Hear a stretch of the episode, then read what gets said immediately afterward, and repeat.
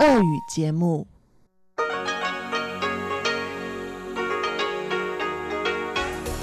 В эфире Международное радио Тайваня. Здравствуйте, дорогие радиослушатели! В эфире Международное радио Тайваня и вас из тайбэйской студии приветствует ведущая Анна Бабкова.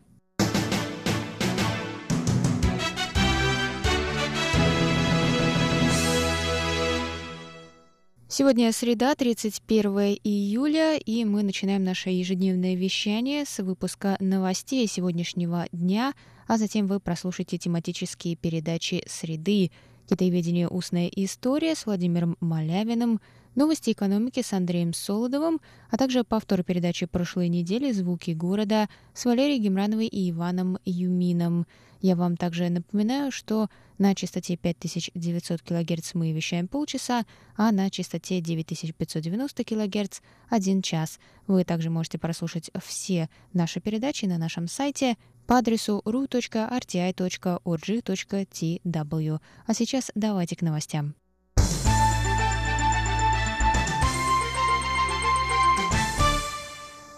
Конгрессмены обеих партий США обвинили администрацию президента Дональда Трампа в намеренной задержке продаж вооружений Тайваню в свете предстоящих переговоров с Китаем, сообщила газета The New York Times 30 июля. В данный момент Тайвань ожидает подтверждения поставки 66 истребителей F-16 на сумму 8 миллиардов долларов США. Несколько конгрессменов из обеих партий раскритиковали задержку в подписании, обусловив ее возможным желанием администрации Трампа использовать это как козырь в сделке с Китаем на фоне торговой войны между двумя странами. Член Палаты представителей, республиканец Майкл Маккол, сказал в интервью The New York Times. Наша поддержка Тайваня путем продажи вооружений не подлежит обсуждению с Пекином.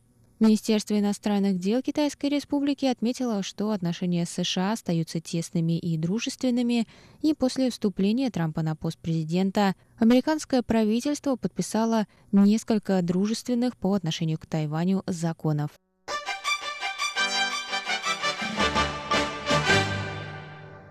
Представительство Тайваня в Республике Фиджи сменило 31 июля название под давлением Пекина.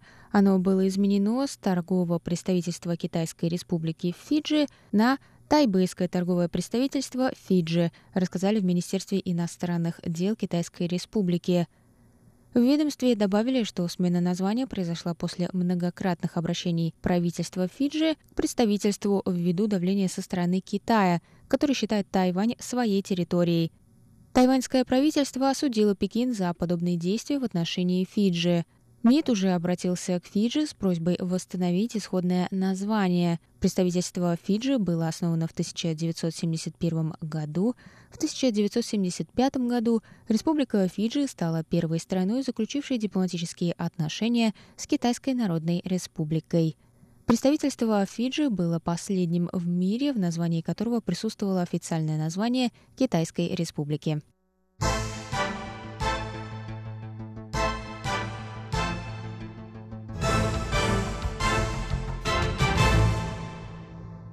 На удаленных островах Пенху в августе пройдет серия мероприятий и фестивалей. О них на пресс-конференции рассказал 31 июля глава Бюро по делам туризма Джоу Юнхуэй. Главным мероприятием сезона станет Международный фестиваль света в бухте Пенху, который начнется 17 августа. На фестивале можно будет увидеть серию световых представлений дизайнеров со всего мира – Главным объектом фестиваля станет 15-метровый кит. Автор вдохновлялся известной китовой пещерой Пенху, рассказал Джоу. Еще один примечательный объект фестиваля – это 440-метровый радужный мост. Мост подсвечен при помощи более чем 10 тысяч ламп семи цветов радуги, которые отражаются в воде. Фестиваль света продлится с 17 августа по 2 ноября.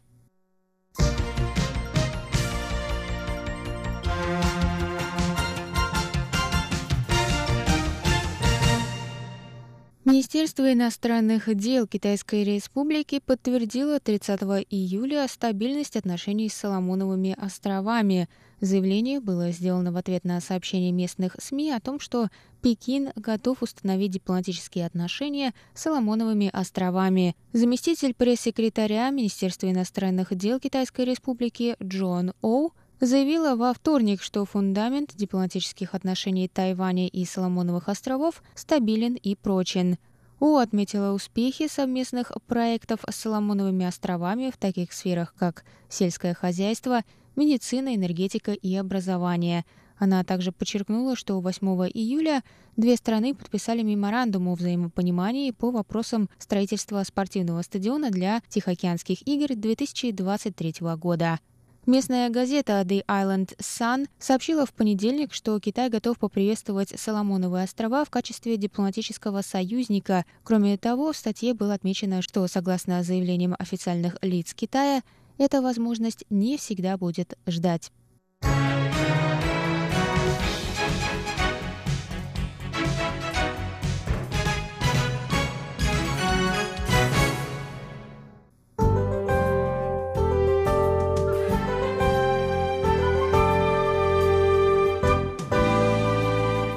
Сейчас прогноз погоды. Сегодня в Тайбэе было до 35 градусов тепла, ясно.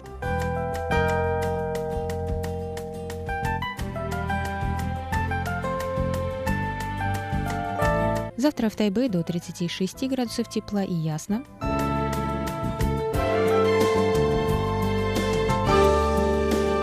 В Тайджуне завтра до 32 градусов тепла, возможны грозы.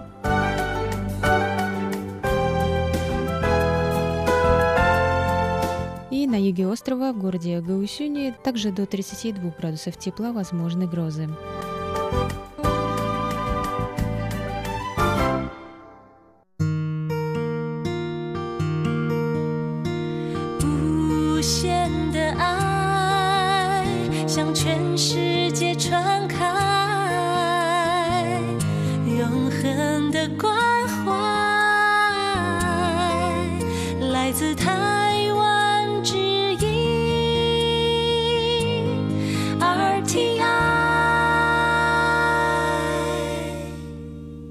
Это был выпуск новостей за среду 31 июля на волнах МРТ. Для вас его провела и подготовила ведущая русской службы Анна Бабкова. Оставайтесь с нами. Далее в эфире тематические передачи «Среды». А я с вами на этом прощаюсь. До новых встреч. В эфире Международное радио